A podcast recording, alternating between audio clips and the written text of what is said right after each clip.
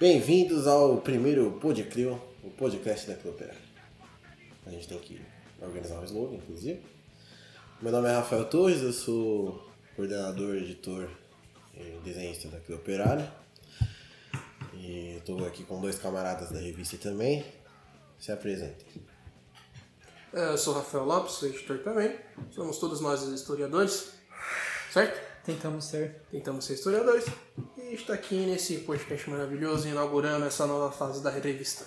É, eu sou o Vinícius, tentando sobreviver como historiador sem emprego e editor da revista Cooperária, dentre coisas aleatórias que eu faço na revista. Eu Acho que é algo comum que todos os editores têm da Crio, que eles estão desempregados, né? Menos o Rafael. Menos o Rafael, né? Menos eu, exato, eu tenho emprego. Inclusive, quem estiver ouvindo e tiver alguma vaga de emprego, eu aceito.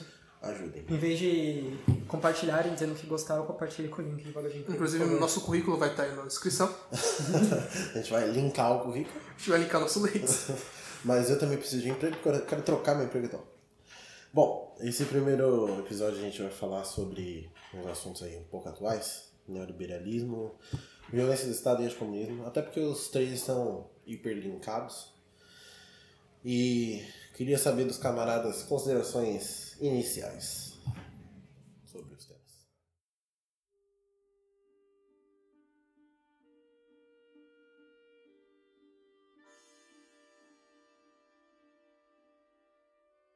Então, são neoliberalismo, anticomunismo e a violência do Estado, que são os três principais pontos aqui nesse podcast, é algo que hoje em dia, infelizmente, a gente consegue perceber com muito mais facilidade do que antigamente, devido como estão acontecendo as coisas, né? Então, acho que é um debate muito importante para te levantar e debater de uma forma mais simples, né? Que a gente ouve neoliberalismo a gente fica meio confuso, né? Mas é bom de debater da forma mais simples. Acho É que uma isso coisa aí. que eu falei sobre essa- esses temas, eu comentei é, durante a semana com algumas pessoas, é a falta de acessibilidade dessas pessoas. As pessoas falam da liberalismo como se estivesse defendendo uma tese de mestrado. Né? É. É, Eu acho que é, são temas assim que são completamente presentes, assim, são até essenciais a forma como a nossa sociedade é constituída há muito tempo. Porém, com os acontecimentos atuais, com a conjuntura atual, esses temas ficam mais gritantes, assim, ficam mais expressivos, né? É, mas acho que a gente não pode cair na ilusão de que é, esses temas entraram agora dentro da brasileira e a gente vai discutir isso agora porque isso é novo é, e que antigamente o Brasil vivia a sua áurea democrática no seu auge espiritual, que na verdade. Não é. Pois é. A gente pode trabalhar com essa, com essa ideia, então, de articular o neoliberalismo, historicamente falando dele, né? É, uma coisa que eu, que eu percebo quando falam sobre neoliberalismo, o pessoal, tipo, parte do consenso do, de Washington e foda-se antes, tá ligado? O resultado da Segunda Guerra e todos os, de- os demais acontecimentos que levaram o, capitalismo a se acirrar. Eu acho que quando se fala de neoliberalismo e seu conte- contexto histórico, a gente não pode se apegar tanto assim a grandes acontecimentos ou acontecimentos assim, em âmbitos mais institucionais. Até porque quando a gente fala é, do início, da, do germe do neoliberalismo na Europa, a gente está falando sobre uma militância política de verdade, assim, de militantes, é, intelectuais é, conservadores e de direita atuando em prol é, de criar um contraponto ao estado de bem-estar social que vigorava até a crise do final da década de 60 no capitalismo. Então a gente tem essa, essa questão do, do final da Segunda Guerra, onde o capitalismo ele começa a se acirrar pra caramba por conta do resultado União Soviética. E é importante deixar claro que ah, acredito que seja um consenso entre a gente aqui, principalmente historiadores de formação todos, de que todo mundo sabia da importância da União Soviética no final da Segunda Guerra, até porque ela terminou com o nazismo, com a invasão nazista. Então, essa, prestígio que a União Soviética ganhou, ele precisava ser combatido de alguma maneira. Sim, exatamente. Então, esse encerramento do capital, inclusive, é, alguns caras que eu eles trabalham com essa ideia de que o neoliberalismo seria o, encerramento do capital devido ao resultado da Segunda Guerra e todos os outros eventos consequentes da, Guerra do Vietnã, Guerra Fria e tudo mais. Então, é bem questão disso mesmo, porque a gente for analisar, um dos pilares do neoliberalismo, em sua teoria, é a escola austríaca de economia, né? Uhum. O Menger, von, von Mises, por aí Turma vai. mundial. O, o Karl Menger, ele surge com a sua teoria para combater a economia marxista.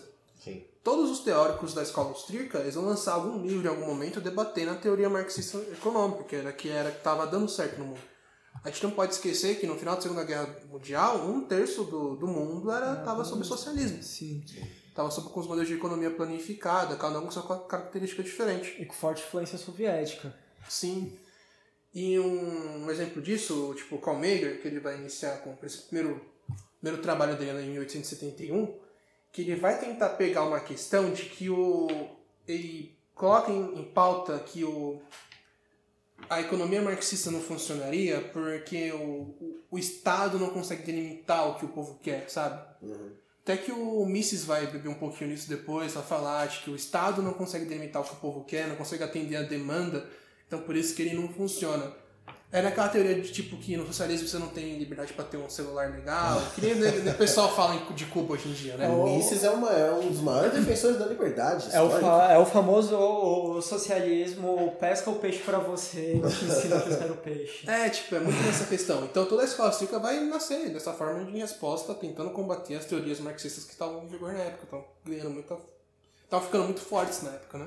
Sim, é, acho que é importante pensar, como o Rafa, vou chamar de Torres porque são dois Rafaéis, vou chamar de Torres e Lopes. Como o Torres falou, é o prestígio, a influência da União Soviética no pós-guerra, mas também a gente não pode esquecer que a, a União Soviética já vem exercendo certa pressão internacional política desde o processo da Revolução de Outubro, porque é, graças ao processo bem sucedido russo, a influência é, da revolução se espalhou pela Europa bem rápido. É, é, por exemplo, ah, um bom exemplo disso é quando está tendo a guerra civil na União Soviética, que tem tropas de vários estados imperialistas. Um grupo de trabalhadores franceses impediram que um um navio francês com soldados partisse para a Rússia. Então, quer dizer, a gente vê como a revolução estava influenciando aí, é, diversos segmentos da população, os trabalhadores em vários locais. Então já começa a, a União, quer dizer, como o Hobsbawm fala, a Uni- a União Soviética provou que um outro mundo é possível, que um outro alternativa ao capitalismo é realmente possível. E isso vai influenciar vários lugares. E aí, por exemplo, quando a gente pega no pós-guerra, que é a União Soviética sair como potência eh, mundial da Segunda Guerra Mundial, eh, a gente pega, por exemplo, eh, a paranoia eh, neoliberal desse período, porque assim, de um lado você tem a influência da União Soviética chegando no mundo todo, assim, você tem, por exemplo, o Lenin influenciando o movimento de trabalhadores no México, assim, Sim, tipo, da, é da Rússia até a, a- a América, assim, é uma coisa louca. E aí tem toda esse, essa influência que a União Soviética vai, vai exercendo eh, no mundo, e de um outro lado você tem como resultado, como contraponto da crise de 29, o famoso welfare state do Frank, Franklin Delano Roosevelt, que serviu como uma mão na roda para alimentar a paranoia eh, da direita, que deu espaço, um espaço bem grande para o neoliberalismo, assim, é, pensar que o Partido Republicano chamava o Roosevelt de comunista quando ele instaurou o welfare state. Quem não é comunista? Exatamente. É tipo o pessoal que mais neoliberal que chama o Keynes de Uhum. comunista. É, né? exato, assim. O Keynes ele se autodeclarava liberal em vários momentos da sua, da sua produção teórica. Mas não, o cara é comunista porque não defende um estado feudal, que nem o. Eu acho que, tipo assim, a, essa, essa história, igual você, igual a gente tratou um pouquinho aqui, de influências, é, ela traz bastante do, do porquê do acirramento do, do capitalismo, gerando esse, esse processo neoliberal na década de 60 e 70. É, porque lembrando que pouco tempo antes, houve a Revolução Chinesa em 49, e houve principalmente a Revolução Cubana em 59. E esse processo da Revolução Cubana, que bebeu também muito bastante da, da Revolução Chinesa, ele abriu um, um espaço é, na década de 60, uma abertura crítica e uma releitura marxista, principalmente no, no Ocidente. lembrando que Cuba geograficamente é muito perto dos Estados Unidos. O que é basicamente uma afronta do caramba pra. Dá pra ir nadando de. É, dá pra pra... eu não aconselho, mas tudo bem. Até porque tem muito tubarão. É. Há, há quem diga que pro Fidel Castro comprar seus Rolex e seus iPhones, ele ia nadando pra Miami. É, então. Na real, ele. Vocês já assistiram Incríveis quando a menina elástico fica assim na. Planando, aí o cara que pedala sobe em cima dela? Ah, sim. Fidel ia assim, ele pegava um trabalhador escravo cubano, sentava nas suas costas, enquanto o outro ia remando até Miami pra comprar um iPhone. Então, é, na década de. Que era vendido pelo de Paulo Vittar. 50, na década de 40, 50, se não me engano, o Fidel fala que o primeiro contato né, dele com o marxismo foi lendo o Capital, volume 1, que ele comprou em Miami. Ora, ora, que ironia. Pô, e quem começa lendo o marxismo pelo capital também, né, Exato, é, ele todo errado. É, geralmente a regra é começar pelo manifesto e não entender nada, né? Você você- lê duas vezes. Aí você lê um manual pra ler o manifesto, né? Entendeu? Exato. E aí a gente tem essa, essa, essa abertura do, do marxismo ocidental, é, mas lembrando que é só também, porque Cuba estava bem sozinha e tá ainda nessa, nesse processo crítico. Mas tem uma, um outro ponto que eu, eu particularmente vi poucas pessoas trabalharem, mas eu acho que foi um, um dos pontos importantes do acerramento já na década de 70 para o processo neoliberal, que é a crise do petróleo no Oriente Médio, onde o Oriente Médio para de produzir petróleo e coloca vários embargos para os Estados Unidos. Sim, sim, a criação da OPEP, né? aí. Sim, e é tipo, lembrando que é uma coisa inédita, os Estados Unidos tomar embargo. Olha isso. É legal, né? Hora a hora, né? Hora, hora, exato.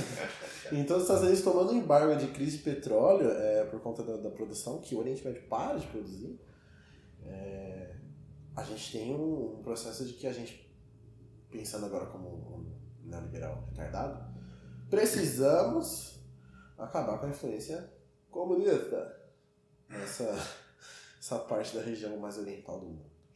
É interessante que na, no que diz respeito ao Oriente, é, e se contrapor ao Oriente, o neoliberalismo encontrou um terreno muito confortável, muito fértil para isso, no sentido que a gente não pode esquecer que o advento do neoliberalismo ele não pode, não pode ser entendido desligado do advento do que alguns autores chamam de neoconservadorismo. Né? A, gente, a gente tem que lembrar que o, o neoconservadorismo ele nasce essencialmente da crítica, e isso e é totalmente Olavo de Carvalho, assim, nasce da crítica à intervenção estatal e como ela degrada a, os valores tradicionais da cultura ocidental e acaba meio que danificando a ordem social que vigente até então, que é a ordem com divisão de classe, divisão racial, divisão de gênero, Divisão né? E, por exemplo, os neoconservadores, é, eles responsabilizam pela crise do, do capitalismo no final da década de 60 a degradação dos valores ocidentais, assim. Uhum. E o, o neoliberalismo ele pega um grande terreno dentro disso, porque o, o que os neoconservadores falam que degrada os valores tradicionais do Ocidente é justamente a intervenção estatal que danifica a liberdade individual e tal. E aí, por exemplo, a gente pega, por exemplo, do Perry Anderson, ele tem um artigo que ele faz um balanço da história do neoliberalismo. Uma das principais é, pontos levantados aí por neoliberais mais retardados tipo Mises é justamente é, o fato de que a intervenção estatal está limitando a ação humana, assim, de certa forma. Sim, sim. Sim. Porque ela impede o ser humano de alcançar todas as suas potencialidades que só podem ser alcançadas a partir do seu próprio esforço. Mas historicamente, você, você falou isso, eu lembrei de uma passagem que acho que acredito que ninguém sabe, mas eu e o Vinícius nos formamos na mesma universidade. E em determinado momento desse, desses últimos semestres, eu fiz algum trabalho sobre a Primeira Guerra, alguma coisa assim, não lembro. E em uma passagem, se eu não me engano, do livro do Hobsbawm, inclusive, não sei se foi na área dos extremos, acho que foi, que tem uma escritora italiana, é, na época da, da Primeira Guerra para a Segunda, nessa fase de transição, que ela fala que a democracia é a liberdade para morrer de fome. Então a democracia ela vinha passando por ataques. Cara, uma coisa interessante, Hitler falava que o liberalismo era a liberdade para morrer de fome. Errado não tá.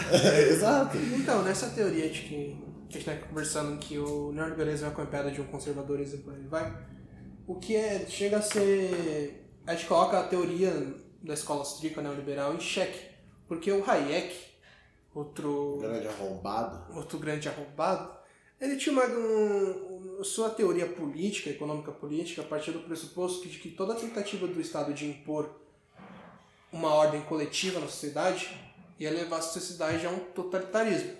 Então ele bebia de fontes tipo Hannah Arendt para defender essa coisa.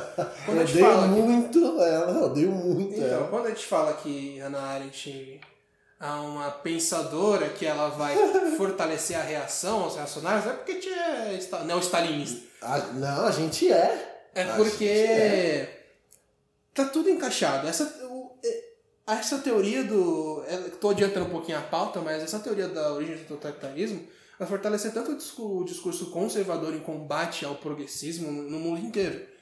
O, o, toda essa escola austríaca, todos esses pensadores que vão tentar propor um modelo econômico em contraponto ao socialismo, eles vão utilizar desses, dessas falsas concepções, falsos equiparativos para tentar colocar a sua teoria como seria uma, como se o socialismo restringisse as liberdades pessoais do ser humano, como se no, na- no livre mercado teria total liberdade, por aí Sim. vai.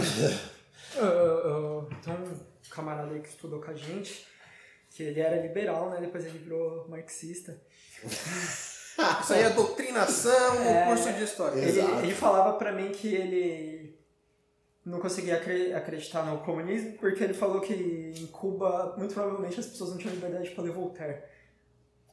Caramba. E que o liberalismo queria a prosperidade da tiazinha que vendia pastel. E não os grandes empresários. Assim.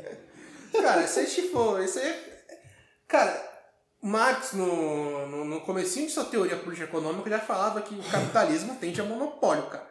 Isso vai ficar muito mais explícito no imperialismo do Lenin, imperialismo fascista do capitalismo, que ele vai deixar. Ele vai mostrar como o capitalismo levou a monopólios no, na Europa, no finalzinho do século XX. Ele vai, tipo, demonstrar, tá aqui, os dados na sua cara aqui. Aqui que funciona a indústria civil na, na Alemanha, tava dar os dados mostrando como funciona isso, como gerou um monopólio. O cara vem falar que o livre mercado, sem que ter um Estado pra controlar aquela merda, vai fazer que a tiazinha do pastel prospere, o cara no mundo do... porra.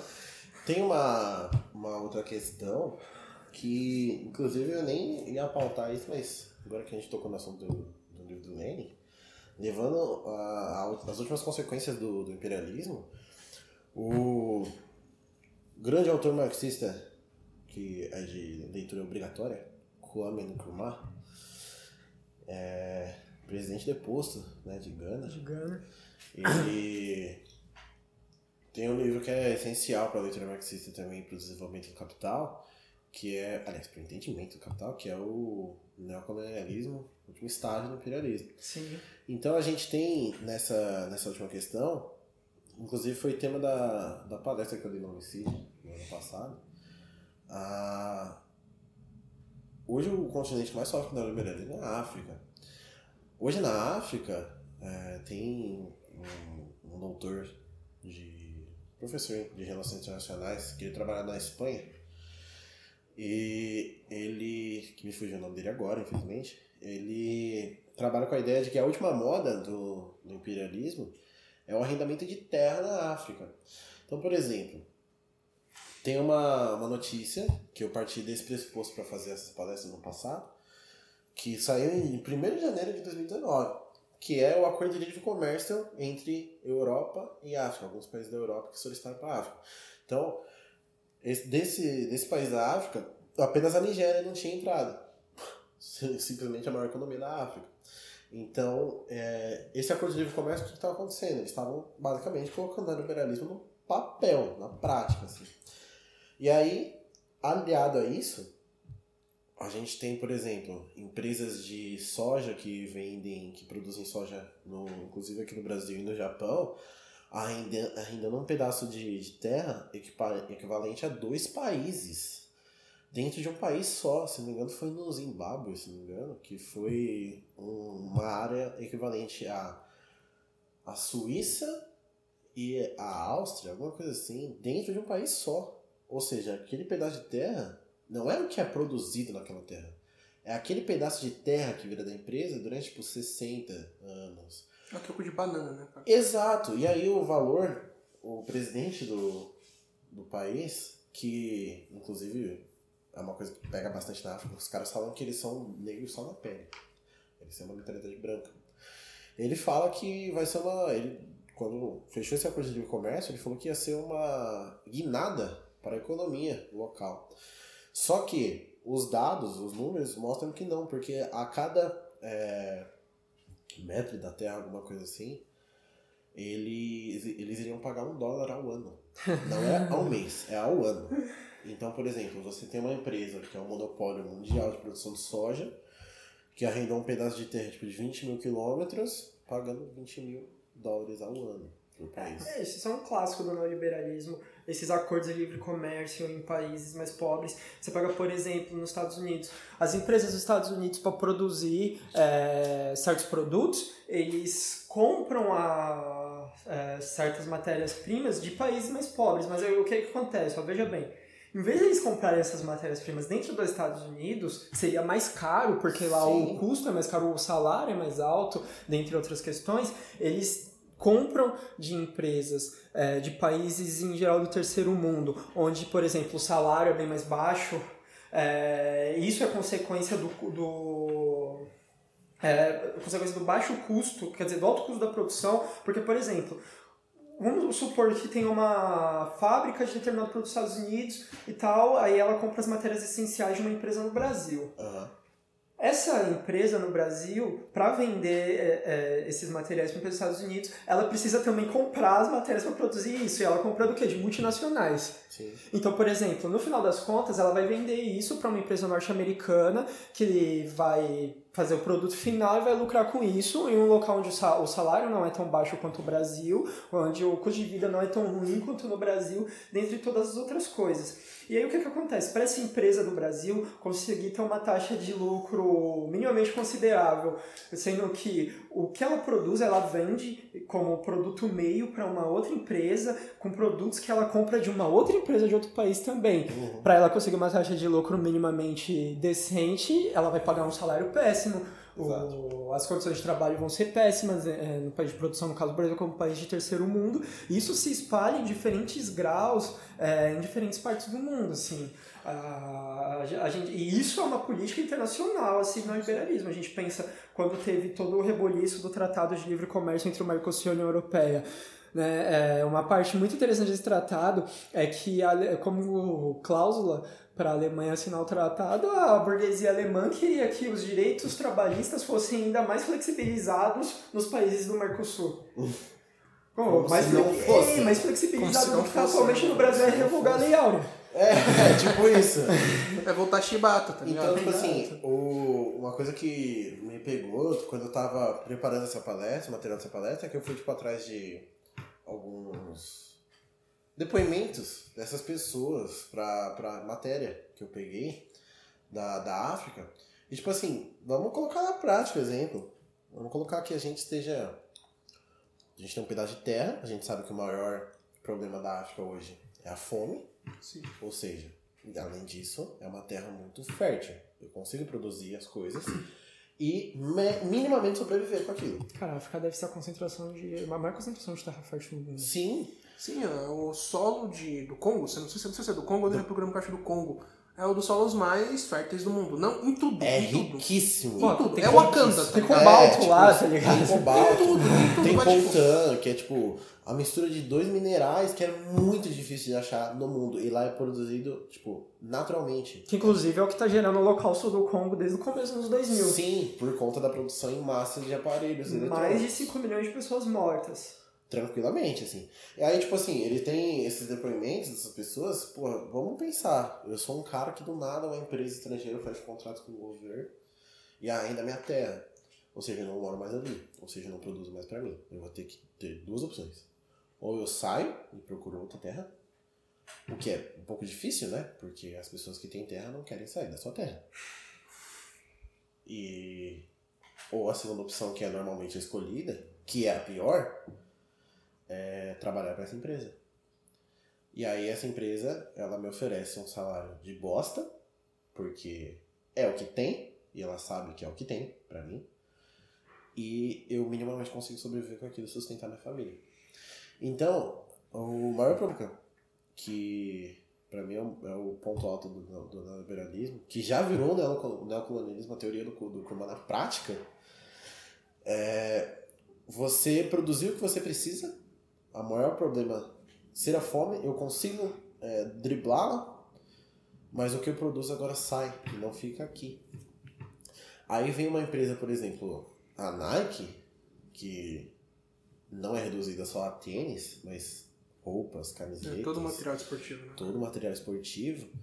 E aí tem um produtor local, vamos supor que ele produz também a indústria têxtil na África, é uma indústria forte. E ele produz roupa minimamente para vender no povoado ali. E vender a mínimo custo, assim. E a Nike vem, vende mais barato que aquilo, porque ela tem uma produção internacional. Com puta baixo salário, com puta baixo salário. aplicando condições horríveis. Você pega, por exemplo, a Nike, ela é famosa pelo seu histórico na Ásia, né? Sim, sim. Trabalho infantil a um dólar por hora. Se a gente pegar o nosso tênis lá, a gente vai ver que tá escrito Made in Taiwan, é, Made in Tailândia, Bangladesh, assim, é, Bangladesh. Exato. Um, quando a gente faz o que eu brinquei no comecinho, falando que a escola Sul queria voltar ao feudalismo, né? A diversas que nem explicou agora do assentamento das terras na África é muito parecido com o que aconteceu com a que a coroa britânica fez quando ela começou a entrar de fato no capitalismo. O que ela fazia? Ela começou a tomar as terras do campesinato. Famosos cerqueamentos. Ela começou a cercar e foi tipo assim: agora isso aqui pertence a mim, vocês trabalham para o rei, vocês vão produzir um pouquinho para vocês, só para vocês não morrerem de fome e vocês irem para coroa. É muito parecido com isso. A empresa vem e fala, agora eu negociei com o seu, com seu governo, agora isso aqui pertence a mim. Tem duas opções, como você falou. Você vai embora ou você mora aqui e produz pra gente. Exato. É muito parecido. Exato. E... e ainda assim você não tem a produção mínima que tinha no, no cerqueamento para sobrevivência. Por... É, exatamente. Você não produz para você sobreviver, você produz para você não sobreviver. Você produz para você morrer. É uma radicalização do que foi acontecido no sistema feudal. Ora, ora, temos aí de volta os áureos anos de 1300 e... Eu duvido muito daqui a pouco começar... Na sua carteira de trabalho vai estar escrito mais trabalhador, tá escrito servo, tá ligado? é... é... Isso leva a duas questões aí bem interessantes. A, a primeira, que parece ser um desafio para a maioria das pessoas que se dizem anticapitalistas, é tentar pensar minimamente o seu consumo, de onde vem as coisas que você está consumindo. Sim. Que isso é um, é um debate muito importante, que ele é um tanto quanto negligenciado. Você pensa, por exemplo, nessa época já que a coroa inglesa estava tomando terra do campesinato, você tem vilas inteiras destruídas, você tem pessoas mortas, pessoas sem casa, por exemplo, para criar pasto de ovelha que vai virar lã, que vai para a indústria têxtil nos centros urbanos. Então, por exemplo, para o consumo de produtos têxtil, a gente tem, por exemplo, a gente morrendo e a gente ficando sem casa. É como, por exemplo, para o consumo de, por exemplo, produto da Nike, a gente tem criança de trabalho escravo no Oriente. É, não que eu estou tentando pautar uma parada aqui de consumo consciente, porque o consumo consciente não existe, assim, o capitalismo não permite tal não coisa. Não há consumo ético sobre o capitalismo. Exato, o que eu estou falando é que a gente tem que pensar... É só um adendo para os idiotas que falam socialista de iPhone. É, a gente tem que pensar bem é, de onde vem a coisa que a gente está consumindo. É, há, um, há um tempo atrás eu fiz uma escolha, por exemplo, de não consumir mais chocolate de grandes marcas que vende no mercado. Por quê? Porque, por exemplo, a gente tem prova que a Nestlé ela faz trabalho escravo infantil na África Ocidental, assim. Não, e pior que a Nestlé soltou uma nota falando que ela não pode combater o trabalho escravo porque ia aumentar o preço do chocolate, velho. Exato. No... Aí as pessoas falam, a Nestlé está insinuando que é melhor ter trabalho escravo? Não. Não é uma insinuação, é uma frase dita com todas as palavras. Direta, pô. Exatamente. Você pega, por exemplo, uns anos atrás, no antigo Ministério Público do Trabalho, em parceria com a OIT, teve uma pesquisa. O finado Ministério Exato. Finado, teve uma pesquisa com a OIT, é, onde o, o, pesquisador responsável, em entrevista com o Brasil de Fato, ele falou com todas as palavras. Não existe chocolate de marca grande no mercado brasileiro que não passe pelo trabalho infantil. Na época, se eu não me engano, era 2010, tinha cerca de 8 mil crianças e adolescentes adolescentes no trabalho infantil para produção de chocolate Sim, das grandes empresas. Então, assim, claro, a gente não vai evitar isso fazendo escolhas individuais, porque a escolha individual não muda a estrutura, mas é uma coisa que a gente tem que pensar, é uma coisa que a gente tem que começar a refletir a respeito. É, outra coisa, um ponto interessante é que, por exemplo, quando a gente fala dessas coisas, a gente está falando dos acordos de livre comércio, de coisa e tal. Quando a gente fala a respeito da situação do Congo, do Holocausto no Congo, a gente está falando é, de estados da Europa, Estados Unidos e até outros estados africanos que estão financiando guerrilha armada para matar a pessoa, para estuprar a pessoa e extrair oh, as matérias-primas que as empresas precisam. E aí a gente pensa, cara, beleza, eu sou neoliberal, o Estado é uma bosta, mas o Estado não é uma bosta quando ele consegue um arranjo desse para mim, quando ele consegue um tratado de livre comércio como a União Europeia e Mercosul. O Estado também, para os neoliberais, e o Perry Anderson deixa isso bem delimitado, não é uma porcaria quando o Estado age de forma a reprimir movimentos sociais, por exemplo. Sim. Sim, sim. Uma das coisas mais emergentes do neoliberalismo é Estado meio para economia, mas a necessidade de um Estado para reprimir, por exemplo, o movimento sindical. Sim. Aí, por exemplo, é, uma coisa engraçada é que eu não quero intervenção estatal, mas eu quero pagar meus impostos. Eu não quero pagar o imposto. Inclusive, um abraço pro Neymar, né? Aí no, no pagamento de imposto. então, um abraço aí, Neymar. É, mas aí, por exemplo, é, na, na questão da, da indústria têxtil, e cara, não é uma coisa que tá longe, não. Eu vou usar um exemplo de São Paulo.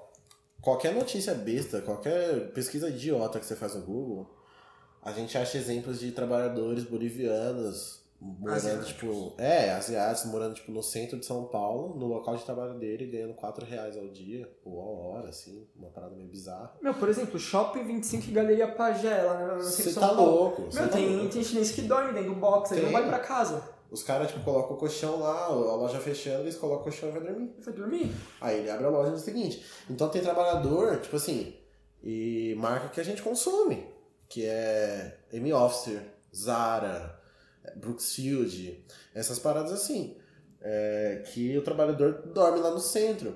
Tem diversos depoimentos isso. E aí tem um. Me lembra um- uma, uma outra questão do, de outro país que sofre bastante com isso também, que é a Índia, a região da, de Bangladesh, que tem um documentário chamado The True Cost, o verdadeiro preço, que ele fala sobre um prédio que tinha acho que uns 5, 6 andares. Cada andar ocupava uma, uma, uma empresa que, por motivos óbvios, eles não falaram os nomes, mas uma delas eu tenho certeza que é a Zara, porque a Zara ama o trabalho escravo. E que, tipo, foi em 2016, eu acho. Os trabalhadores dessa, desse, desse local, além de ganharem mal e tudo mais, tem a questão do, das condições trabalhistas no local de trabalho. É, eles chegaram no, no gerente da, da- lá do, do prédio ou da, da, da loja, não sei, e falaram pra ele, assim, tem um depoimento dos trabalhadores, os que sobreviveram, né? Falaram, olha, tem uma rachadura no teto, assim, tá uma rachadura grande. E, obviamente, ele deu uma mínima pra isso. No dia seguinte, o prédio caiu, matou mais de mil pessoas.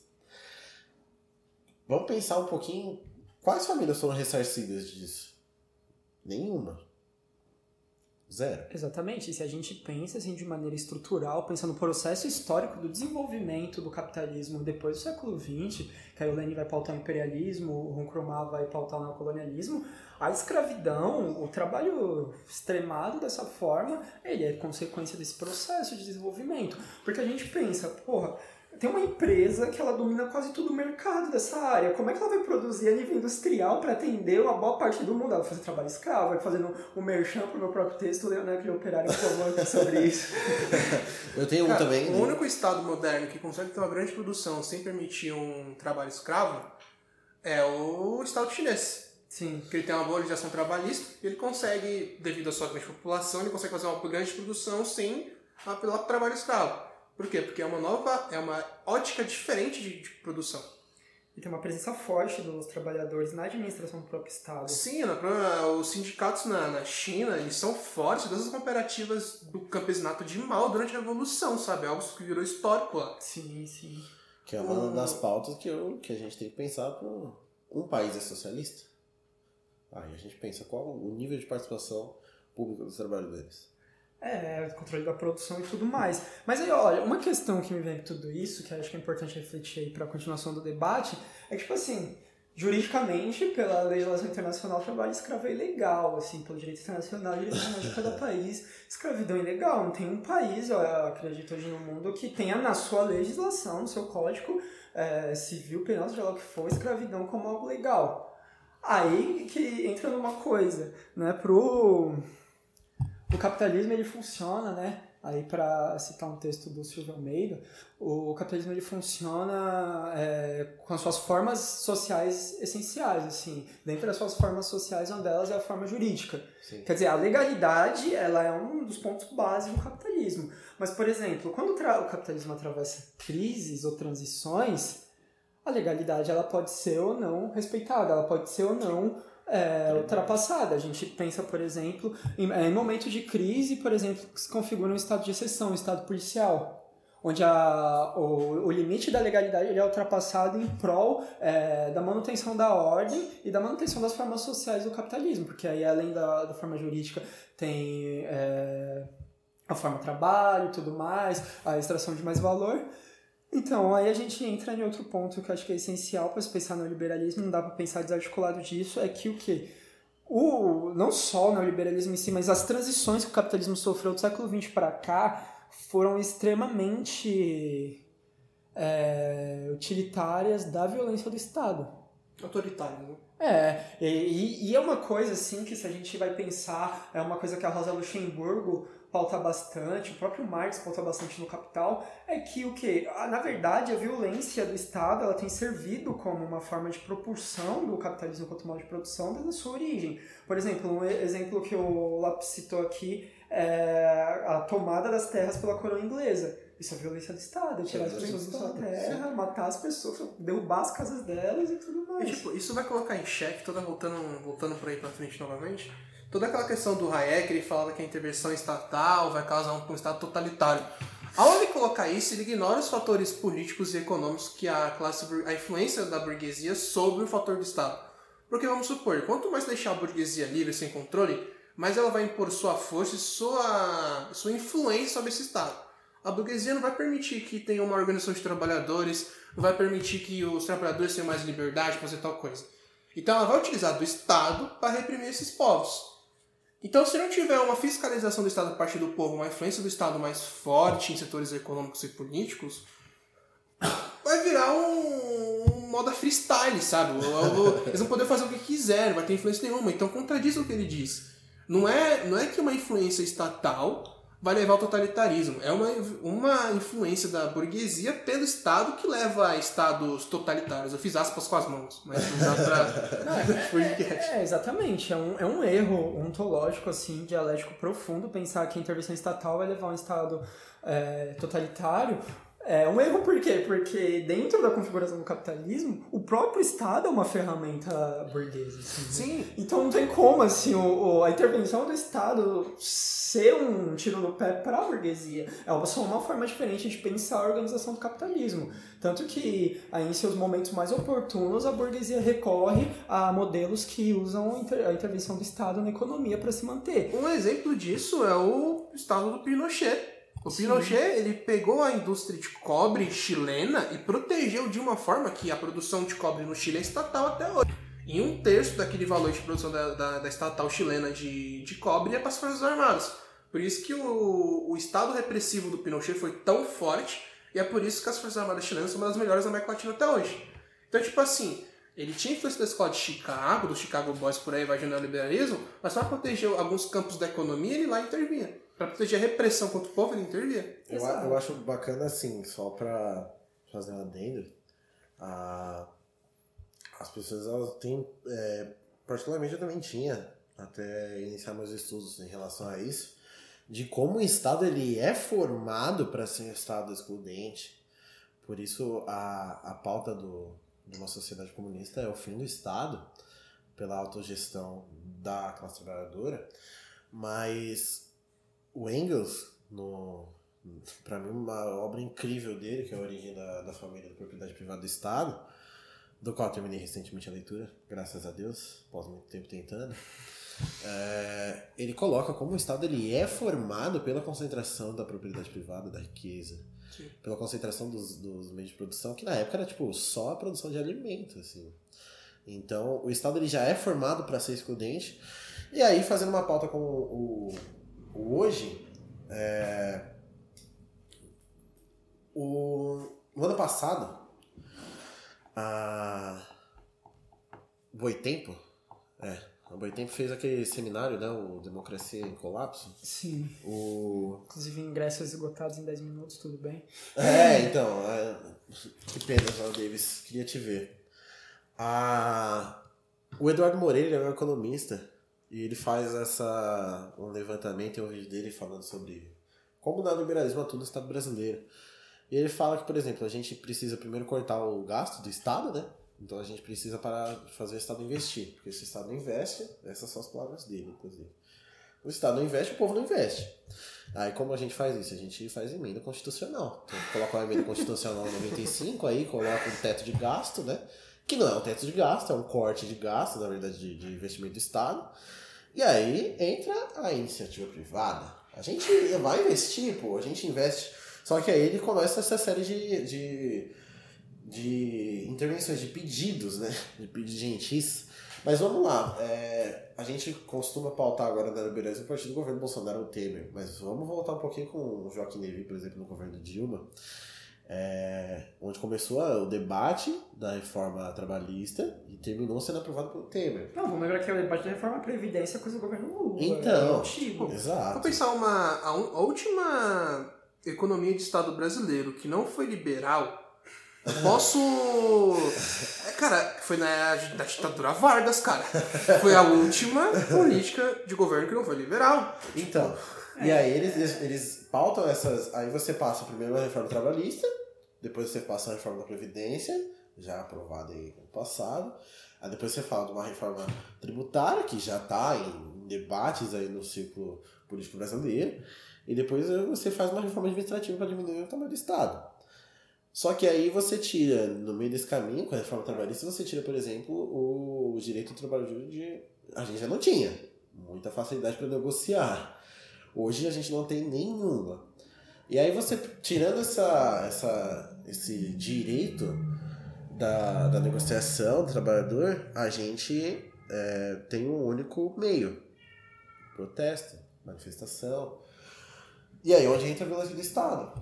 É, acho que assim, a gente pega, por exemplo, você falou, me lembra muito a tragédia petista, porque o quanto o, o setor industrial e produtivista do país se desenvolveu no governo Lula, e aí a Dilma falou, oh, ora, ora, acho que eu vou criar um plano de desenvolvimento nacional aqui pra, pra nossa burguesia. E, Não, cara. Dilma, pare, mano. Assim, é, a gente pensa, como estava dizendo, a violência do Estado ela é motor propulsor do desenvolvimento do capitalismo, desde a época dos cerceamentos Sim. Ao, e todo o longo desenvolvimento do capitalismo. Pegar a fase de acumulação primitiva do capital, colonização é pura violência do Estado no mundo afora, né? É, acho que uma coisa que tem que ficar clara é que a, a, a violência ela não, do Estado ela não é uma característica irracional de ditaduras é, de determinados tipos, não. Ela é um fruto assim, essencial do capitalismo. Ela está presente em outros tipos de regime, ela é um fruto essencial do capitalismo. Ele é, ela é uma ferramenta essencial do capitalismo, né? E a gente pega, se a gente pegar, por exemplo, isso dá para falar de vários países, mas se a gente pega especificamente o caso brasileiro, a gente pega uma a configuração da violência do Estado no Brasil, ela sempre esteve pautada no medo das classes dominantes no Brasil, das suas classes populares.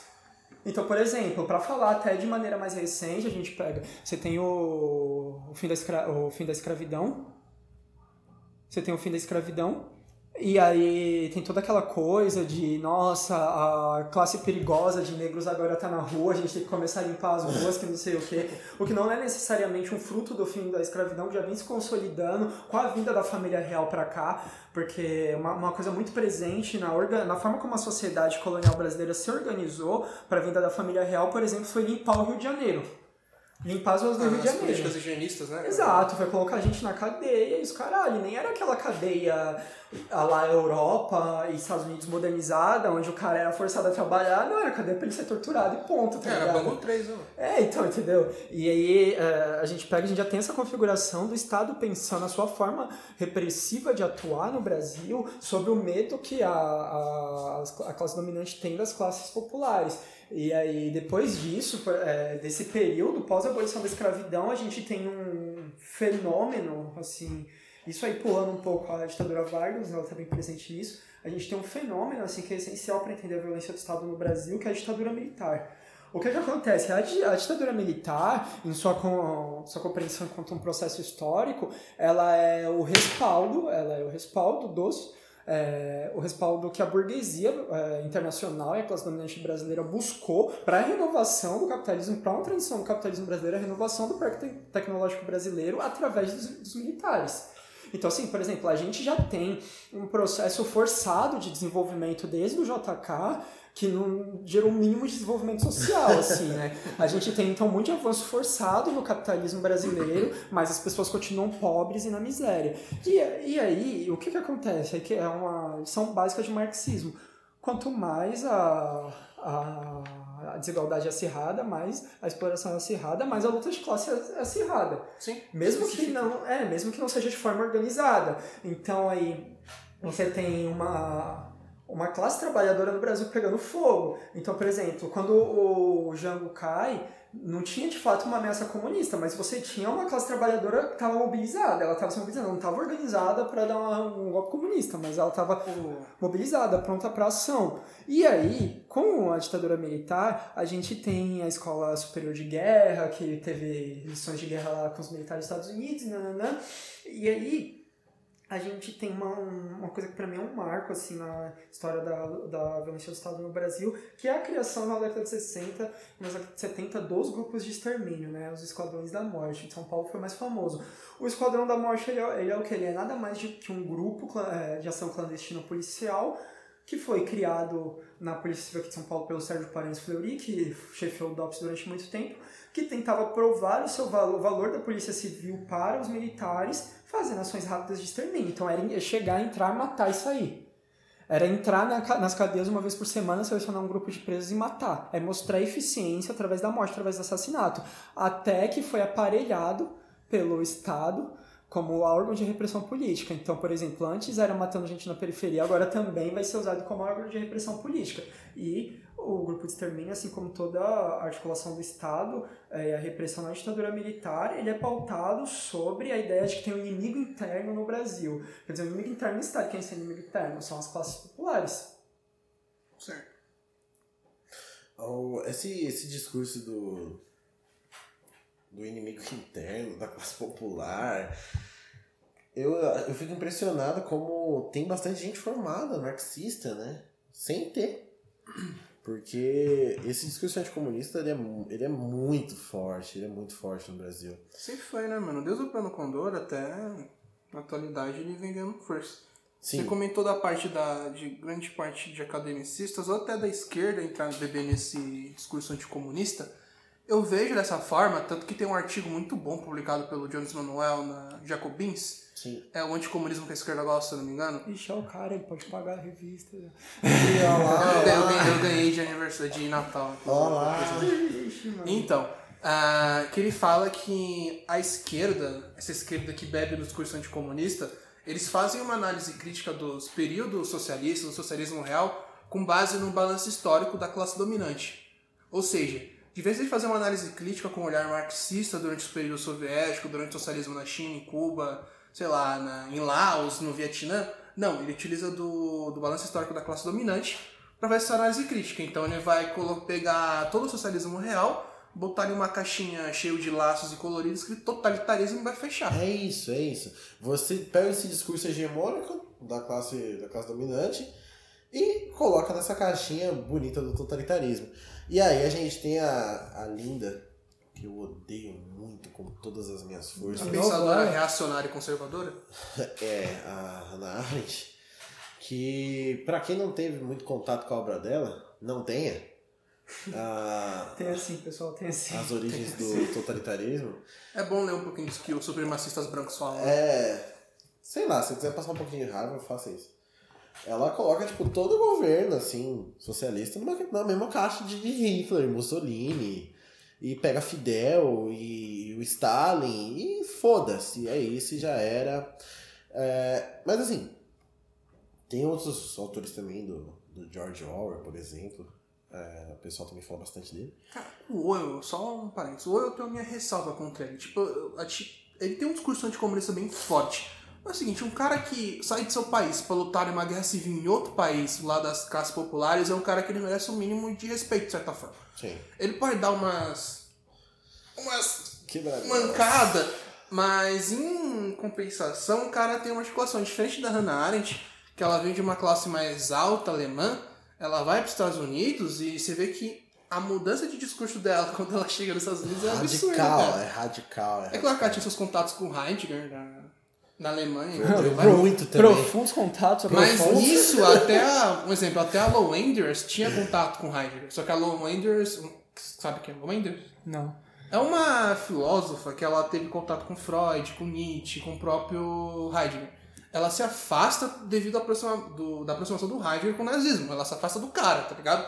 Ela vai buscar refúgio em outro lugar. Fada sensata. A Hannah Arendt, ela foge porque a gente se judia, senão ela ia ser morta. Mas você vê que, tipo, não foi por motivo ideológico que fugiu. Ela não saiu da Alemanha porque as ideias que estavam circulando lá não iam de contraponto com as ideias dela. Ela fugiu porque ela ia ser perseguida e morta pela judia. Então tem uma galera nessa, nessa questão da Arendt que trabalha com a ideia de ela ter tentado se aproximar do, do governo nazista, mas por questões óbvias que ela era judia, ela não conseguiu. E ela fugiu. Inclusive, tem, pra quem não entendeu a piada do Vinícius, dizem que o contato dela era tão profundo que o Heidegger tinha um, contrato, um contato sexual com a Arendt, que foi sua aluna, inclusive. Então, a Arendt ela tem essa, esse discurso, e aí essa esquerda tem vários textos é, nessa, nessa questão da, da Arendt falando do, do porquê que a esquerda adere esse discurso dela. E aí, por exemplo, tem essa tem o seu texto na, do, do Lopes na, na Clio falando do, do caso do The Intercept. Falando sobre o, que a esquerda continua perdendo porque elogia ditadores com a imagem do Lenin na Sim, capa. é- o- essa esquerda bonitinha, tipo Intercept, aquela própria Rosana Pinheiro que lançou aquele livro lá do. Democracia- Qual- sei o nome do livro agora, Amanhã vai ser um novo dia, se eu não me engano. Ela lançou um livro recentemente. Ela é colunista do Intercept também. Ela foi a que comparou o Hugo Chaves à Revolução Cultural. do- de- comparou o Bolsonaro ao Hugo Chaves, à Revolução Cultural e por aí vai. Ah. É, esses balanços históricos, essas análises que eles falam é tão rasa. Um, voltando à questão do artigo lá do Jones. o Jones É, faz é literalmente seguinte... um balanço histórico, porque a sanidade até cai na hora que balança. né? É que, tipo, é- é mais fácil você comparar o bolsonarismo ao que foi, sei lá, o Fujimori no Peru, ao que foi as polícias marcatistas, ao pensamento neoliberal com o pensamento de Malthus, com o governo Bolsonaro com o governo de Pinochet, do que você comparar com a porra do Lenin, irmão. Porra, tem... o Lenin foi o- a principal figura durante muito tempo de libertação da classe trabalhadora. As pessoas falavam em Lenin falando em liberdade, não em repressão. Ele é um, o, o que a revolução comunista na, na Rússia foi pro mundo foi mostrar que nem o Vinícius falou, não sei se faltou isso no, começo do podcast, é que há uma nova alternativa. Você não precisa viver naquela opressão que era o capitalismo. Tem como você superar aquilo. Tem outra forma. Isso, tipo Lenin, o Mao, o próprio Stalin, até em certos pontos o Trotsky, todo mundo vai seguir esse pilar de libertação nacional, de libertação dos povos oprimidos. Cara, o Lenin, ele tem, pra mim, você falou do Lenin do mal. O ele tem uma questão muito interessante pra mim, não fugindo um pouco do assunto que eu já- a gente vai voltar pra pauta, mas assim, o mal ele, ele trabalha com a ideia do marxismo de que além de tomar os meios de produção, você precisa depois acirrar eles e produzir o máximo. Sim, sim, sim. Hoje, a gente vê o resultado. A, a, a acumulação do, do capital ela tá mudando de, de cenário. A China tá virando uma grande potência. E bater de frente Já os é uma Estados grande Unidos. potência. Já é. Um estado que constrói a porra de um hospital com mil leitos em sete dias, Em cara. sete dias. Que porra é essa, velho? Sete dias você não sairia a licitação do terreno aqui no Brasil, velho. Exato, Cara, exato. essa questão da produção já estava até presente no Lenin, né? Depois que os soviéticos tomam o poder, o que é é a primeira coisa que o Lenin fala para os trabalhadores? Continue produzindo. A NEP, né? E outra, o Lenin foi a primeira, a- a- o primeiro intelectual, o primeiro teórico, a colocar a pauta da questão negra na, na, na época da, da Internacional, Sim, sim. onde ele fala sobre, a, ele escreve a tese sobre a questão negra. Então, assim, Quer dizer, ele é o primeiro intelectual branco a fazer isso, né? Já tem a gente trabalhando branco, bem antes exato. dele, assim. Mas, assim, E assim, apesar de ser importante, a colocação do Lenin ela não é tão profunda, assim. Não, O, o número de núcleos na Internacional no período do Stalin, se não me engano, é a terceira? Terceira, é. terceira internacional, o número de é- núcleos de pesquisa marxista na, na África chega tipo quatro pica, tá ligado? Uhum. Chega a números absurdos. Ele aumenta muito, muito, muito mais durante o período stalinista da União Soviética. Eles intensificam essa questão de raça, por aí vai. Por quê? Porque os, a, claro que não num certo ponto, mas os povos eslavos, eles foram tratados como raça inferior durante todo o seu, todo o seu período histórico. Inclusive a palavra escravo vem de slave, que vem de eslavo. então, eles têm essa marca de serem escravizados durante muito tempo na Europa, de serem considerados uma raça inferior. Então, a pata racial vai ser muito forte neles.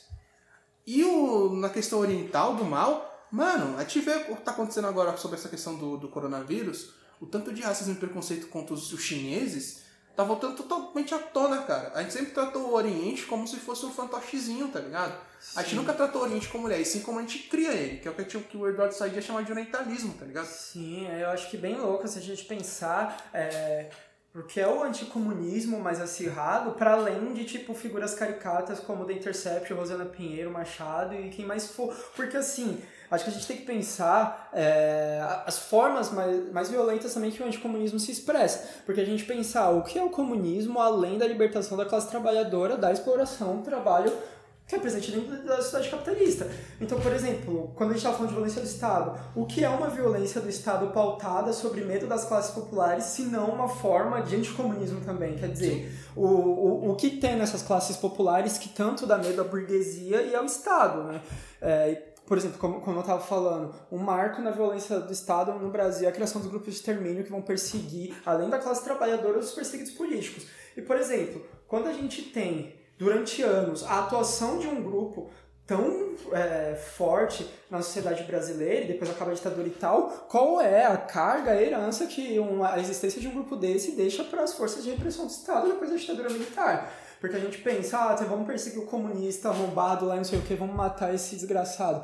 Beleza. E aí depois que a ditadura acaba, que ninguém mais está falando que tem um perigo comunista, para onde que essa violência super direcionada vai? Vai para as periferias de novo, vai para a classe trabalhadora como um todo, assim, né? Então a gente tem que pensar que a violência do Estado, ela é uma forma de é, proporcionar desenvolvimento ao modo de produção capitalista, controlar as classes populares, no caso do Brasil, a classe trabalhadora e, sobretudo, a classe trabalhadora negra, que sempre cumpriu a função de é, exército de reserva industrial dentro do Brasil, né? E por ser esse, é, essa massa de trabalhadores de reserva não estar dentro do trabalho formal acabou por cumprir historicamente é, funções de reprodução social dentro do capitalismo, a exemplo das mulheres negras como empregadas domésticas, a exemplo de homens negros como catadores na rua e por aí vai, e até as pessoas que vão para o crime meios ilegais. Quer dizer, é, você tem que sobreviver de alguma forma. E a repressão cai sobre essas pessoas, né?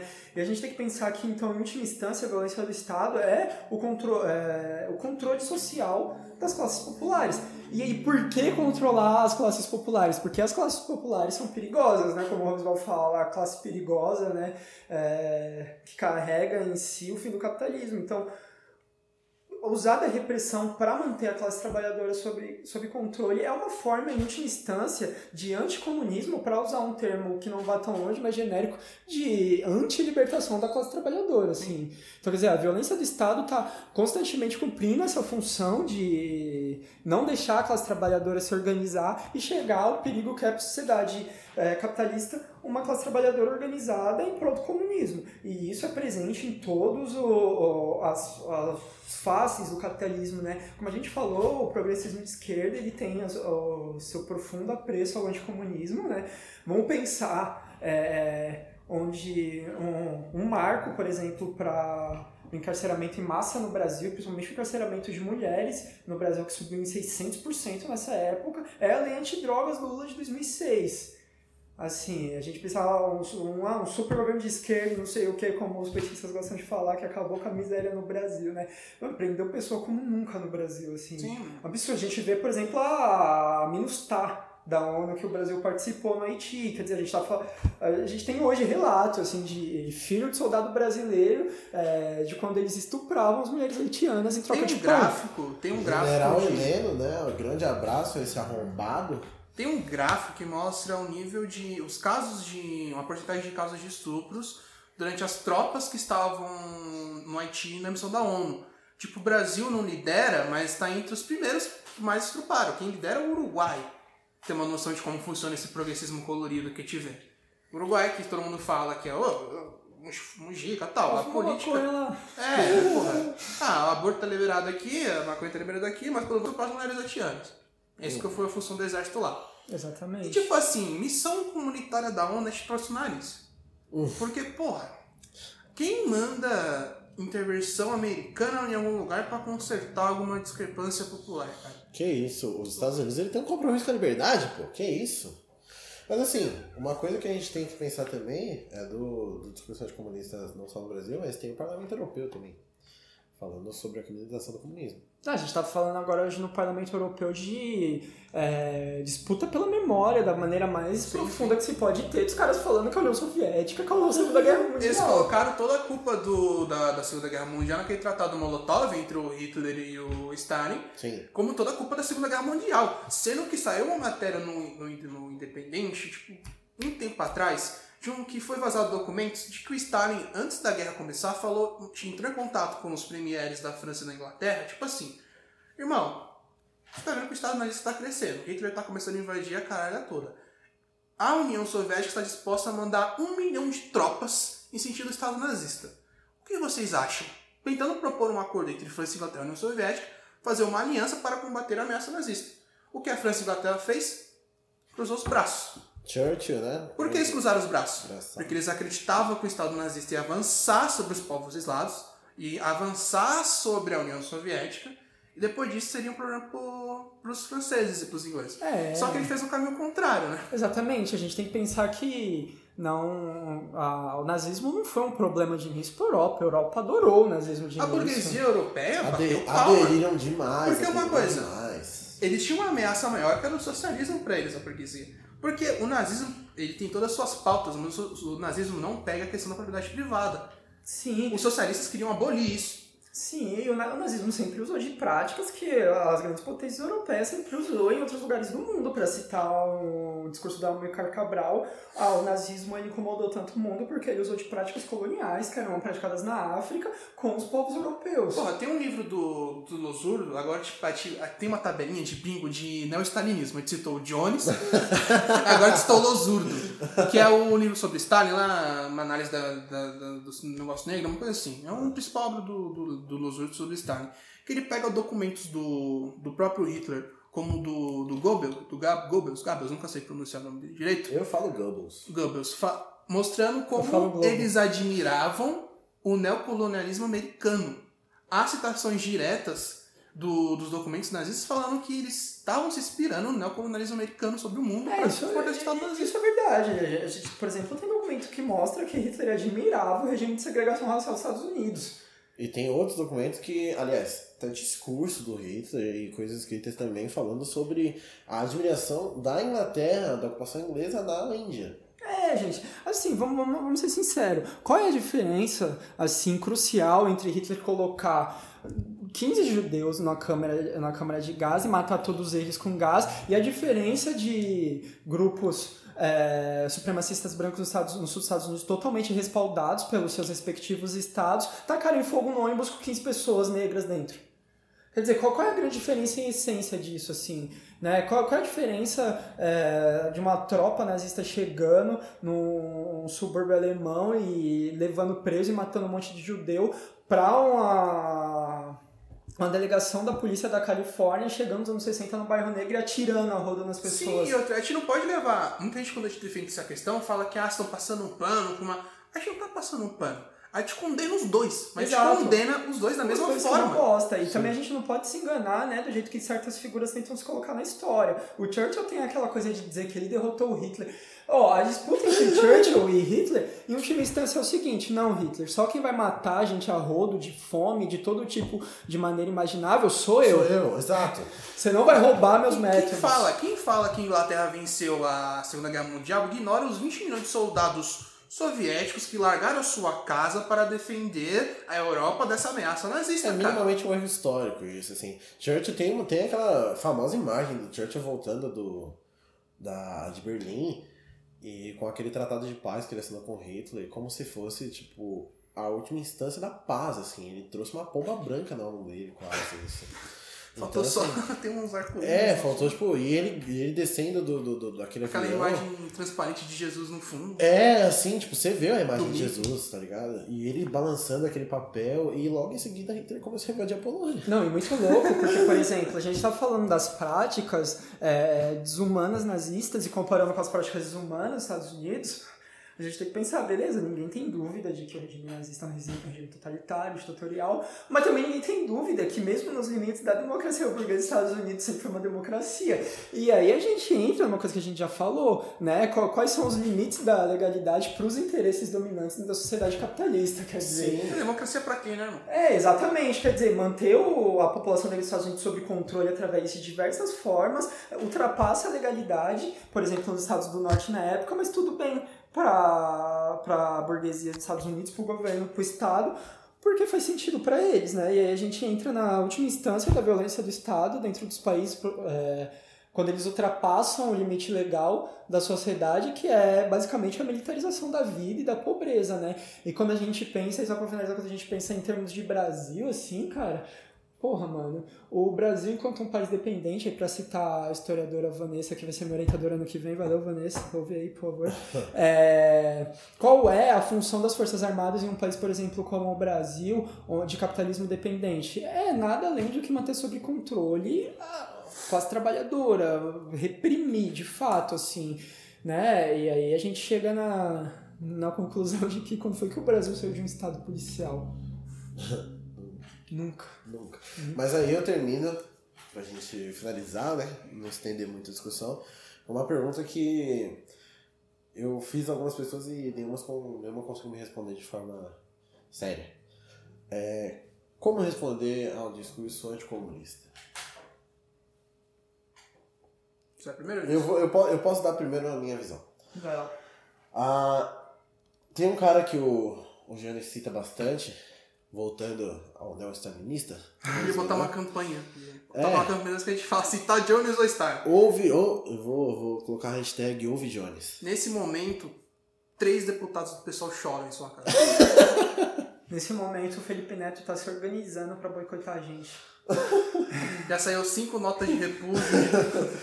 Então, o Jones Manuel ele cita bastante o, o cara que eu, que eu tô tendo mais contato agora, que é o Palmiro Togliatti, que era o líder do Partido Comunista Italiano.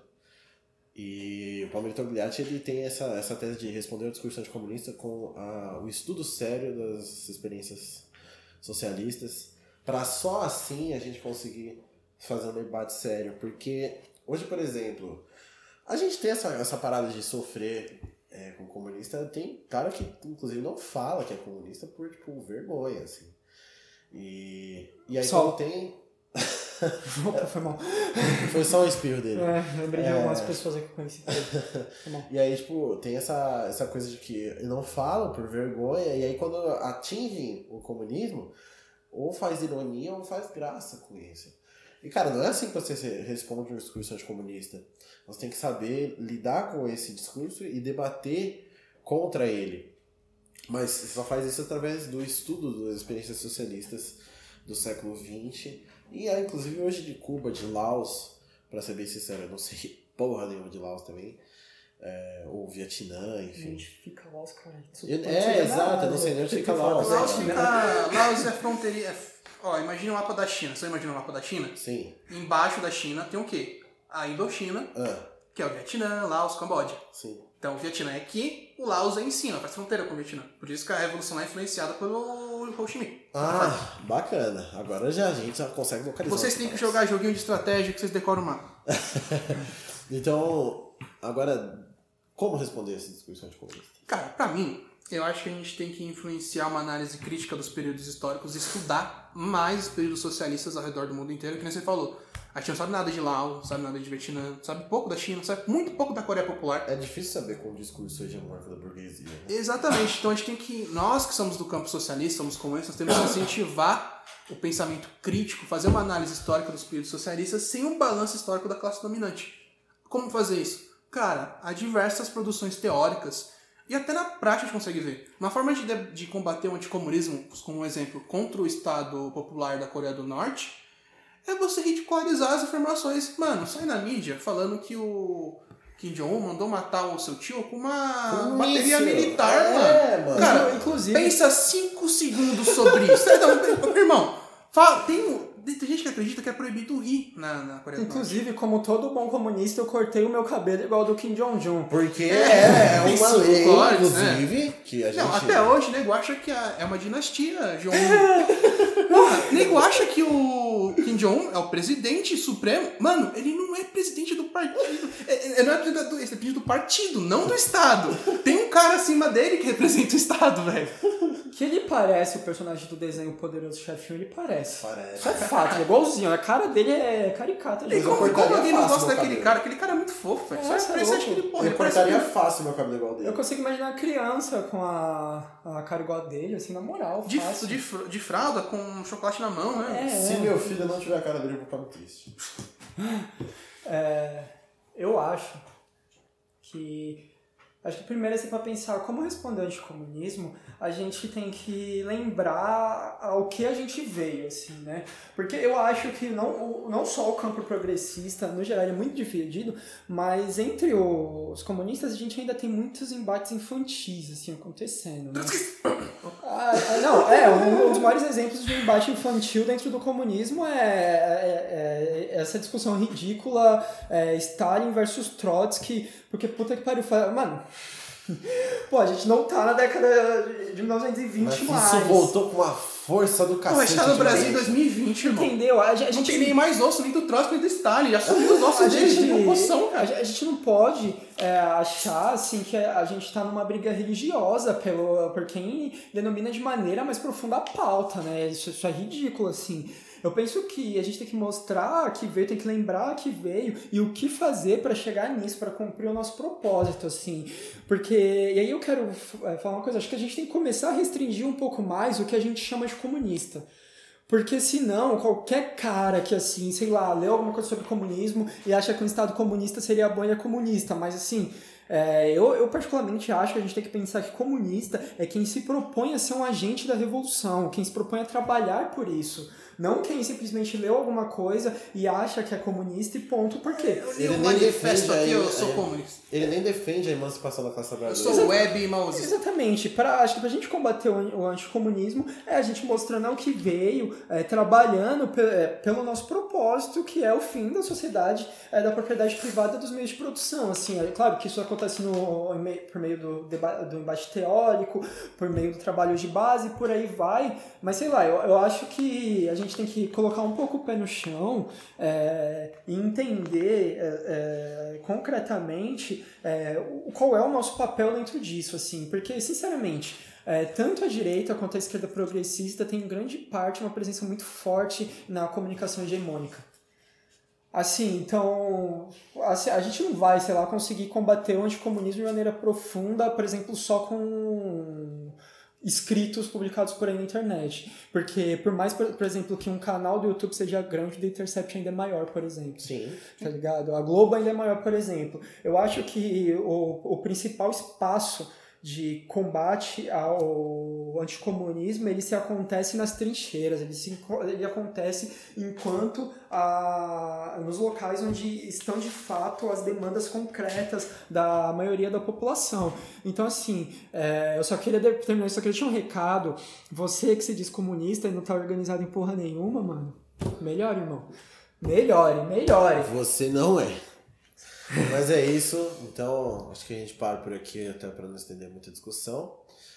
Daqui a 15 dias, Teremos um próximo. o próximo Podplio. E aí sigam a Clio nas redes sociais, no Instagram, é arroba. Tem o Facebook também, operar. que é Operária, é o nome. A foto do Mariga bacana, legal lá. A gente tem a nossa revista que está hospedada na plataforma do WordPress. A gente está terminando de transferir os nossos textos já publicados na plataforma do Medium para o WordPress. A gente vai usar as duas plataformas. É, pesquisem, a gente aparece, se você colocar o nosso nome no Google aparece. Obrigado, Jamel Ribeiro. É, enfim. Um dos textos que aparece é o meu, inclusive é ler, muito bom, ameaça burguesa. Inclu- E é eu aí. infelizmente uso a, a Arendt como referência, mas desculpa, eu precisei. E a gente mandem vagas de emprego, por favor. Também nosso currículo vai estar no anexo. Exatamente. Ah, e é bom fazer nas redes sociais também, né? Fazer um. Sim, sim. É, eu tô no Facebook, é muito difícil me achar no Facebook. Tem pouco em outras redes sociais. Meu nome é Vinícius Souza, é muito comum assim. Vai aparecer muito mais gente de direita do que eu quando vocês pesquisarem. Então, por exemplo, meu Instagram é arroba vini.q. É, lá eu tento tratar de alguns assuntos também, mas de maneira mais limitada, porque a gente tem que tratar dessas questões em espaços organizados. É, e eu tô no Twitter também, arroba Vinícius Souls, com três vezes, porque foi o único user que eu consegui na época que eu criei. Muito obrigado. Ah, eu tô no Instagram, meu Instagram é arroba. O meu Twitter é o Rafis com dois Fs, porque eu tinha 14 anos quando eu criei. Então ainda vim de lá. Eu não tenho Instagram, porque eu odeio Instagram, eu não tenho Twitter, porque eu nem me dei o trabalho de criar um. Então me procurem talvez no Medium. Rafael Torres não deve ter muitos. É, eu tô sorrindo. Sorriso bem sincero e bonito. E Facebook também, a mesma coisa, Rafael Torres. Eu tô com uma camiseta do Boca Legal. E é isso, gente. Sigam aqui nas redes sociais. E até o próximo podcast. Ciao, ciao.